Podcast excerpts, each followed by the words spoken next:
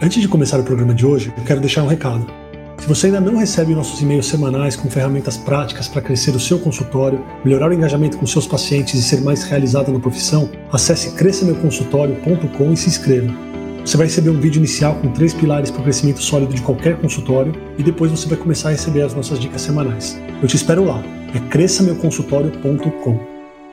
Está no ar o podcast O Consultório Entrevista.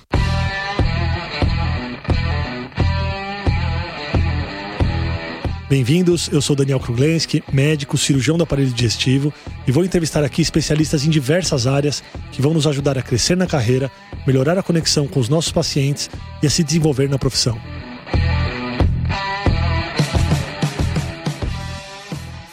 No programa de hoje a gente vai falar sobre contratação de funcionário para a clínica. Muita gente me manda essa dúvida: como fazer para contratar uma secretária, para contratar um funcionário. E para isso eu chamei um amigo meu, o Túlio Martinez Minto, ele é advogado, ele é sócio fundador e diretor do escritório Martinez Minto Advogados, ele é especialista em direito e processo do trabalho e em direito empresarial. Ele é autor de diversos livros e artigos jurídicos, principalmente na matéria trabalhista. Ele é membro da Comissão de Relacionamento com o TRT da Segunda Região, OAB São Paulo. E ele também é parecerista, consultor e palestrante. Obrigado por aceitar o convite, Túlio. É um prazer a gente poder contribuir com o pessoal da área médica, que às vezes tem uma dificuldade na compreensão da legislação trabalhista e da legislação brasileira como um todo, que até para quem é especialista na área já é difícil, então vamos ver se a gente consegue ajudar o pessoal hoje. Obrigado, obrigado. E, e realmente você falando, quando saiu a nova regulamentação trabalhista, houve todo um burburinho, todo mundo falando que agora ia facilitar as relações de trabalho ou prejudicar as relações de trabalho. Mas a gente, como médico no consultório, a gente tem muito pouco contato com isso, a gente tem muito pouco conhecimento disso. Então eu queria começar com uma pergunta meio básica, assim. Como que a gente pode contratar um funcionário? Quais são as formas de contratação de um funcionário para um consultório médico? Aqui no Brasil, a gente tem primeiro uma regra geral e tem algumas outras modalidades de contratação de pessoal, seja para uma clínica médica, para um escritório. Claro que algumas categorias têm suas peculiaridades. E aí tem algumas contratações específicas para outras categorias, mas para a área médica, que entra na regra geral, a gente primeiro trabalha com a contratação via CLT, que é o mais comum, não o mais comum, mas deveria ser o mais comum, né? Mas também é o mais caro, é o que tem mais encargos e às vezes é até o que é pior para o empregado. O que eu falo às vezes? Porque se o empregado for registrado, com carteira assinada, tudo bonitinho, claro, ele tem vários benefícios, FGTS, tem proteção previdenciária, tem várias coisas decorrentes da contratação via CLT. Mas, por outro lado, ele vai ter desconto de imposto de renda, na tabela do imposto de renda de pessoa física, ele vai ter desconto previdenciário e a pessoa vai acabar ganhando menos no final do mês. E para algumas pessoas não faz sentido isso, ainda que seja lei. Então, a gente se debruça tentando achar modalidades alternativas para poder contratar de uma forma mais barata, digamos assim. É muito comum a gente ver contratação via empresa terceirizada, é muito comum a gente ver contratação de MEI, é comum também ver contratação via contrato de trabalho autônomo. Então, tem várias formas que o pessoal costuma fazer isso. Vou abordar uma por uma para ficar mais fácil de entender. Perfeito. Terceirização acontece quando uma empresa, a gente está falando de um consultório médico aqui, então quando um consultório médico contrata uma empresa de terceirização. É uma outra empresa que tem a finalidade de locar, entre aspas, mão de obra para uma empresa utilizar essa mão de obra como destinatária final. Então, vamos supor que a sua clínica vai contratar uma empresa especialista em recrutamento e treinamento de secretárias, por exemplo, e essa empresa de terceirização, a Delta Terceirizações, vai te alocar uma secretária dentro do seu consultório. Na verdade, a gente tem sim a figura de uma pessoa com carteira assinada, mas essa pessoa com carteira assinada, ela é registrada pela empresa de terceirização. Então, a gente tem dois elos aqui. Tem o elo trabalhista seletista, né, via CLT, que é entre a secretária, a pessoa física, e a empresa de terceirização. E a gente tem um outro elo, que é entre a empresa de terceirização e o consultório. O que é diferente da gente falar, ah, eu vou terceirizar o meu serviço de secretária, por exemplo. O pessoal vai lá e contrata uma secretária via MEI ou via às vezes até precariamente, não tem nada formalizado, e aí a gente, na verdade, não tem uma terceirização. A gente pode ter alguma das outras modalidades que eu vou falar aqui. O Túlio, explica pra gente o que é MEI. Quando você fala MEI, o que significa esse termo? É a sigla de microempreendedor individual. É importante dizer que o MEI ele não é uma empresa, ele é uma pessoa que abriu um CNPJ e ele vai ter como emitir nota, digamos assim. É simplesmente a formalização fiscal de uma situação de uma pessoa que vai poder prestar um serviço, emitir nota. Então, quando a gente fala, ah, tá tudo certo porque eu estou pagando imposto porque ele é MEI, ele me emite nota, na verdade, uma coisa é ele emitir nota e esse prestador de serviço ele está regular perante o fisco. Por outro lado, tem relação do ponto de vista trabalhista. Ele vai estar tá prestando um serviço de uma forma que às vezes é lícito e às vezes é ilícito. Uma segunda forma que seria possível de prestar serviço de secretária, por exemplo, no consultório médico, seria via trabalho autônomo. Então, aquele trabalhador ele vai prestar o serviço dele sem cumprir os requisitos que a CLT elenca como necessários para se constituir uma relação de emprego. Para uma relação de emprego ser formada, a CLT elenca cinco requisitos, que é um trabalho é, realizado por uma pessoa física com pessoalidade, ou seja, aquela pessoa física específica, ela não pode mandar um substituto no lugar dela. Se você contratou a Maria, você quer que a Maria compareça no trabalho, e não que ela mande a Joana, que ela mande qualquer amiga dela. Ou seja, é importante a figura daquela pessoa e não meramente a mão de obra dela, diferente da terceirização que a gente falou agora há pouco. Com não eventualidade, não eventualidade é basicamente um trabalho contínuo, ou seja, é diferente do trabalho que o cara vai lá uma vez por semana, que ele faz um trabalho aqui, ali, de um trabalho eventual. Onerosidade, ou seja, é um trabalho remunerado, você tem que pagar um salário, não é um trabalho voluntário. E subordinação, que é o principal requisito que vai diferenciar a relação de emprego, né, com carteira assinada, de outras relações, por exemplo, da autônoma. Que é a subordinação? O contratante, né, o empregador, demandar o contratado e coordenar o trabalho dele. E essa coordenação não necessariamente ela precisa ser técnica, mas ela é, é necessariamente jurídica. Ou seja, você vai controlar o horário dessa pessoa que ela vai entrar, que ela vai sair, a forma como ela vai trabalhar. Então, essa subordinação é o contrário de autonomia.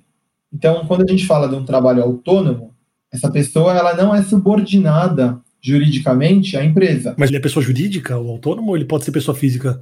Do ponto de vista trabalhista, pouco importa se ele vai ser uma pessoa física, se ele vai ser MEI, ou bom, basicamente isso, se ele vai ser uma pessoa física ou se ele vai ser MEI. Sim. O que importa é como que a dinâmica da relação de trabalho acontece. Então você pode sim ter uma secretária autônoma no seu escritório, e essa secretária ela pode ser MEI, inclusive, autônomo é, prestando serviço via MEI. Mas para isso a gente tem que obedecer alguns critérios na dinâmica da relação de trabalho para que não se configure uma relação de emprego. Quando a gente fala relação de emprego, a gente está se referindo à CLT. Basicamente, essa pessoa ela tem que ter autonomia na forma de trabalho dela, na né, dinâmica de trabalho dela no dia a dia, para que não se configure uma relação de emprego. E por que eu falo no dia a dia? Porque ah, no direito do trabalho, o mais importante não é a forma como as coisas são pactuadas. No direito do trabalho, a gente tem um princípio que chama primazia da realidade sobre a forma. O que significa isso?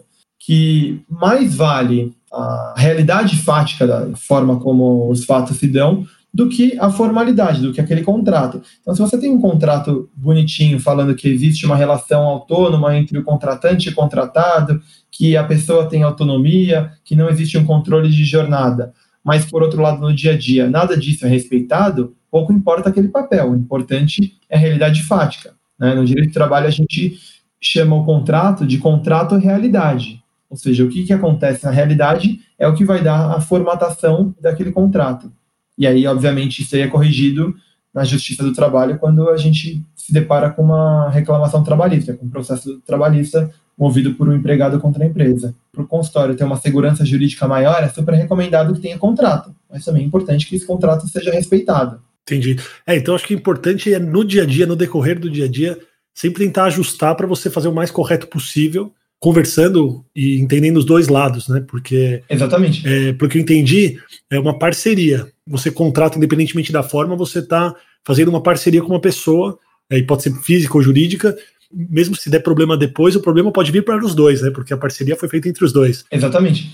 Por mais que o problema trabalhista acabe ficando na, em grande parte com a empresa, esse problema trabalhista ele gera um problema fiscal, que aí sim impactaria diretamente o empregado um eventual processo.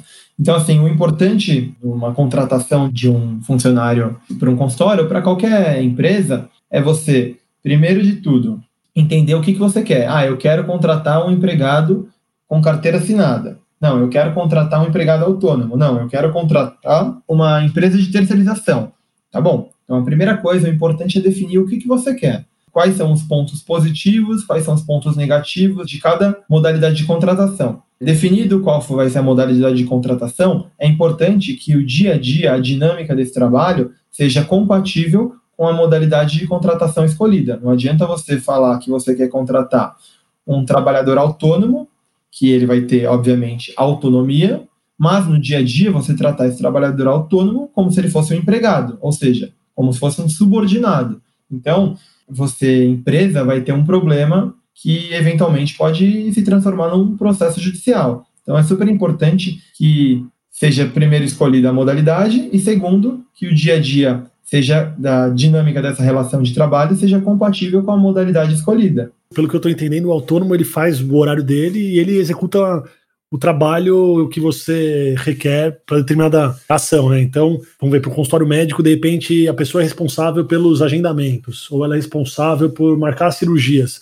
se ela faz o horário dela, se ela trabalha com o esquema de horário dela, isso dá uma autonomia para a pessoa? É diferente de uma pessoa que vai para o seu consultório das 8 às 5 todo dia? Exatamente. Entendi. Eu vou falar um pouquinho de vantagens e desvantagens de cada forma. Quando você tem um empregado seletista, né, um empregado com carteira assinada, o importante para a empresa daquele empregado não é a produtividade dele, não é o quanto que ele vai produzir, se ele está trabalhando suprindo as necessidades da empresa. O mais importante é que aquele empregado esteja lá na hora que for determinado, para fazer o que for determinado, da forma como for determinada pela empresa. Por isso que ele é subordinado. Ele vai executar o trabalho da forma que a empresa quer. Então, a vantagem disso qual que é? Quando a gente tem uma empresa que precise ter esse controle da forma como o empregado vai, vai executar o trabalho dele, ou que às vezes a atividade desse empregado seja o core business da empresa, seja a, a razão de existir daquela empresa, aí é difícil a gente falar em autonomia. Então, se é possível existir aquela empresa sem aquela função, aquele empregado, já é um indício de que aquele empregado ele pode sim executar a função dele de uma forma autônoma, porque ele executando de uma forma autônoma ou não executando de uma forma autônoma, a empresa vai continuar existindo, inclusive sem a presença dele lá. Aí passando para a segunda modalidade, que trabalha autônomo, via MEI ou via pessoa física mesmo. Nessa forma de contratação, a desvantagem da empresa é que ela não vai poder exigir do empregado, olha, você esteja aqui nove da manhã até às seis da tarde, não é para você se ausentar do seu posto de trabalho, aquela rigidez toda que, que a gente está acostumado né, nas relações de trabalho mais antigas. A desvantagem é que a empresa não vai poder exigir isso. Por outro lado, ela pode exigir a produtividade do empregado. Produtividade pode ser exigida em qualquer modalidade, mas no, no trabalho autônomo, a produtividade é mais importante, ou seja, se você contrata uma pessoa para gerir a sua agenda e para marcar suas consultas ou as suas cirurgias, é, atender telefonemas, por exemplo, essa pessoa ela vai poder fazer esse trabalho da forma como ela entender. Se a forma como ela achar mais adequada não servir para a empresa, não servir para o consultório, o contrato ele é rescindido e você contrata uma outra pessoa. Aí a gente está falando de uma relação de direito civil e não de direito do trabalho. Perfeito não pode existir a subordinação. Tem, a gente tem que observar a autonomia desse trabalhador. A mesma coisa no trabalho terceirizado. Quando você contrata um empregado terceirizado, qual é a desvantagem? Você não pode exigir desse empregado terceirizado que ele preste o serviço da forma como você quer, você não pode mandar nesse empregado. Por quê? Porque o elo, e voltando lá atrás do que eu falei, o elo entre o consultório e a prestação desse serviço não é diretamente entre o consultório e a secretária, mas sim do consultório com a empresa de terceirização e da empresa de terceirização com o secretário, nesse exemplo que a gente está dando. Então, o consultório ele nunca vai poder chegar para o é, secretário e falar, secretário, é para você fazer isso, isso e aquilo. Não, ele tem que cobrar tudo isso da empresa que ele contratou para fornecer mão de obra para ele. Aí essa empresa que ele contratou tem que ser a responsável por treinar esse funcionário, esse secretário, por eventualmente até trocar essa pessoa, essa mão de obra, por uma outra que se adeque à necessidade da clínica. Então, primeiro você tem que entender o que, que você precisa, qual é a sua real necessidade, E aí você seleciona a modalidade de contratação que você quer. E aí, em cima disso, você observa os requisitos e a, a dinâmica compatível com essa relação, para ficar uma relação enfim, lícita e até coerente. Uma pausa breve na entrevista para um recado muito importante. Se você curte o podcast, se você está gostando da entrevista, não deixa de seguir esse podcast. Então você vai clicar no botão seguir, seja no Spotify, seja no Apple Podcasts ou no SoundCloud. Você pode também compartilhar os episódios com seus amigos. Se você tiver dúvidas ou sugestões de convidados, pode mandar no Instagram, arroba o consultório evento, e eu vou me esforçar ao máximo para trazer sempre gente de muita qualidade para nossas entrevistas. Agora vamos voltar para nossa conversa. Túlio, dessas três relações, então, numa relação aí de selitista, numa relação de autônomo e numa relação onde você pega uma empresa terceirizada, como que a gente pode remunerar por produtividade? O que acontece no meu consultório, por exemplo. Né? Se tem uma pessoa responsável por, por cobrança ou por agendar cirurgias, eu quero atrelar uma parte do salário dela a esse trabalho, a essa produtividade. Então, teve mais cirurgia, ela vai ganhar mais. Tem menos cirurgia, ganha menos. Como, através das três modalidades, eu posso fazer de maneira legal isso? Na terceirização, dificilmente você consegue fazer isso. Eu não consigo imaginar uma situação onde essa modalidade que você falou de remuneração por produtividade seja possível. Por quê? Porque você está remunerando uma empresa que vai te locar uma mão de obra. Então, dificilmente você consegue atrelar o pagamento da pessoa que vai trabalhar, a pessoa física que vai trabalhar dentro do seu consultório, por produtividade. Por quê? Porque quem remunera essa pessoa, na verdade, é a empresa de terceirização. Então, você vai pagar, vamos supor, 3 mil reais por mês para que no seu consultório tenha um secretário. Pouco importa se esse secretário vai produzir muito ou pouco. Então, aí, de novo, de acordo com a necessidade que você me colocou, talvez a terceirização na modalidade correta, via uma empresa de terceirização, não se adeque para a sua necessidade. Então a gente Perfeito. vai pensar numa outra modalidade. Ah, então eu quero contratar uma pessoa. O importante para mim é contratar uma pessoa que seja remunerada por produtividade, que obviamente essa pessoa vai se dedicar cada vez mais a me marcar cirurgias para que ela ganhe mais junto comigo. É, é até o, a tendência no mercado de trabalho hoje. Então, sobrou para você, dentro do que a gente está conversando, contratar uma secretária ou com carteira assinada, via CLT, ou autônoma, seja ela pessoa física ou MEI. Nessas duas formas de contratação, via CLT ou via MEI, é possível você remunerar por produtividade. A gente só precisa observar alguns requisitos, principalmente quando é CLT. Quando é CLT, a gente tem que falar de salário mínimo, que é um direito constitucionalmente garantido para qualquer pessoa. Então vamos supor que tem um mês péssimo, eu não sei que mês que é péssimo para um cirurgião. Quando que é, quando que é ruim aí? Tem alguns meses que podem ser piores, sei lá, a pessoa não quer fazer uma cirurgia plástica no verão, por exemplo, ficar com uma cicatriz. É, vamos falar de um cirurgião plástico, então. No verão, talvez seja uma época ruim para ele. Então, no verão, talvez essa secretária não consiga marcar nenhuma cirurgia. Aí significa que ela não vai ganhar nada? Não. Por quê? Porque a Constituição Federal garante como direito a um trabalhador o salário mínimo. Mas como que ele consegue remunerar de maneira legal um mês ótimo de cirurgia? Porque o CLT, eu, a impressão que eu tenho é que é meio amarrado. Ela tem o salário dela. Como é que ele consegue alterar isso mensalmente? É, o salário não precisa ser fixo. A remuneração ela é, ela é uma coisa bem, bem flexível. Você pode remunerar a pessoa com salário fixo, com salário variável via comissão. Né? A gente pode remunerar essa pessoa com uma remuneração mista, ou seja, uma parte fixa e uma parte variável, que seria por exemplo, mil reais por mês fixo e 1% de comissão sobre as cirurgias, por exemplo. Ou então, não, eu posso remunerar essa pessoa só com salário fixo, ou então essa pessoa só com um percentual de comissão. Aí, a única ressalva que eu faço é que se essa pessoa for remunerada exclusivamente via comissão, sem nada fixo, pelo menos ela recebe o salário mínimo. Entendi. Cada relação a gente precisa se aprofundar mais, né? A gente está falando de uma forma genérica, porque a gente também tem sindicatos, né? Então a gente tem que olhar a norma do sindicato para ver se de repente o mínimo que aquele sindicato, aquela categoria exige é maior do que o salário mínimo. Então a gente tem que observar algumas peculiaridades de cada forma de contratação. Mas no geral é isso. Você pode sim remunerar uma pessoa por produtividade, claro, desde que ela seja autônoma ou seletista. Terceirização a gente já viu que é inviável. Mas no caso do seletista tem que se observar o salário mínimo. No caso do autônomo não. Por quê? Porque o autônomo o que se forma entre o contratante e o contratado, entre a clínica e a pessoa que vai trabalhar lá, é uma relação de direito civil e não de direito do trabalho. Então a gente não tem a CLT e os artigos da Constituição Federal que dizem respeito ao direito do trabalho regendo essa relação.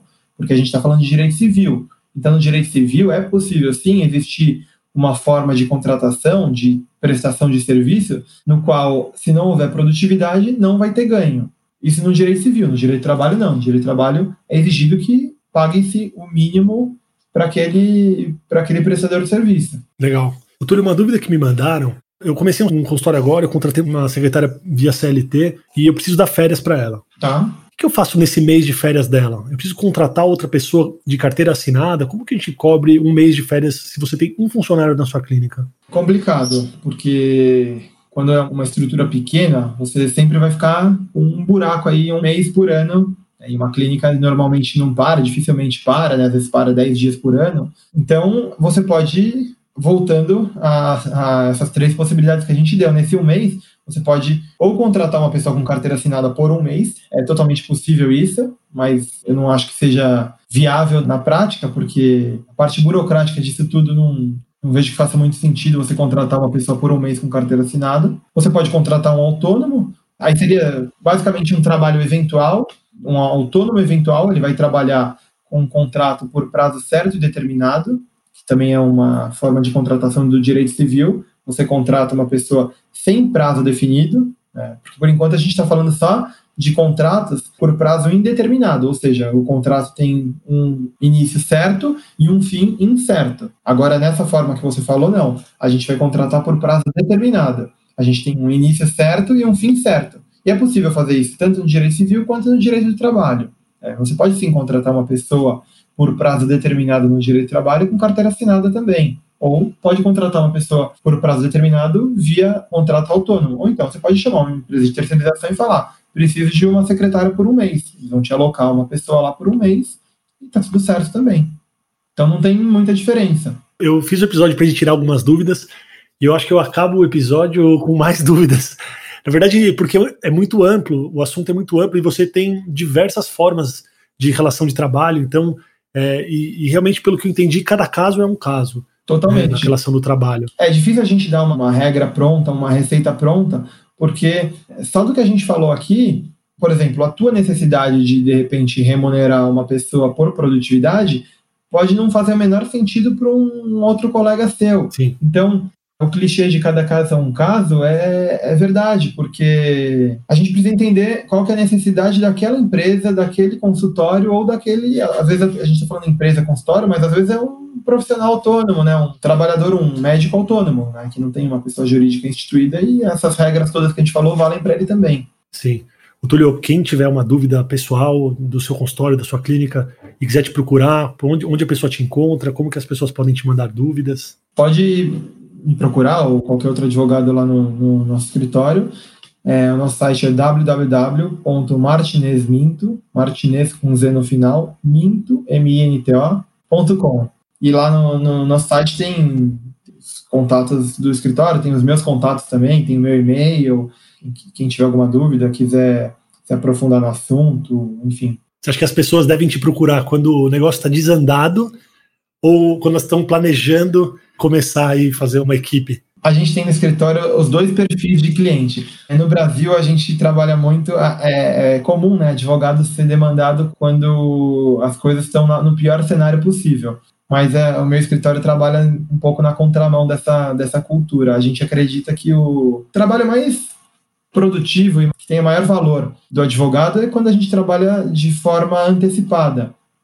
Quando a gente trabalha para estruturar a empresa, trabalhar no dia a dia dessa empresa, é, evitar problemas. Porque é muito mais barato para a empresa antever os problemas e evitá-los e até fazer um trabalho de, de andar na linha mesmo, né, o que a gente chama de compliance, do que você trabalhar sempre quando você tiver problema. Porque quando você, vamos supor, você aparecer um processo, você vai procurar um advogado. Se você sempre for procurar um advogado quando estourou um problema, quando você tem um processo, você nunca vai sanar a raiz do problema. Você sempre vai só apagar aquele fogo.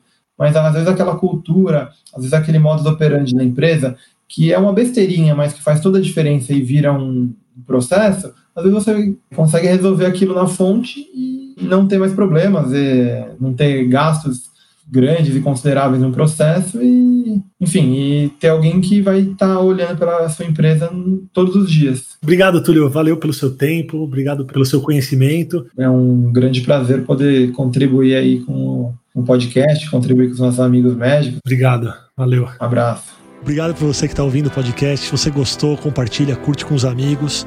Se você tiver alguma dúvida, pode mandar no arroba ou consultório evento no Instagram e eu espero você no próximo episódio. Um grande abraço.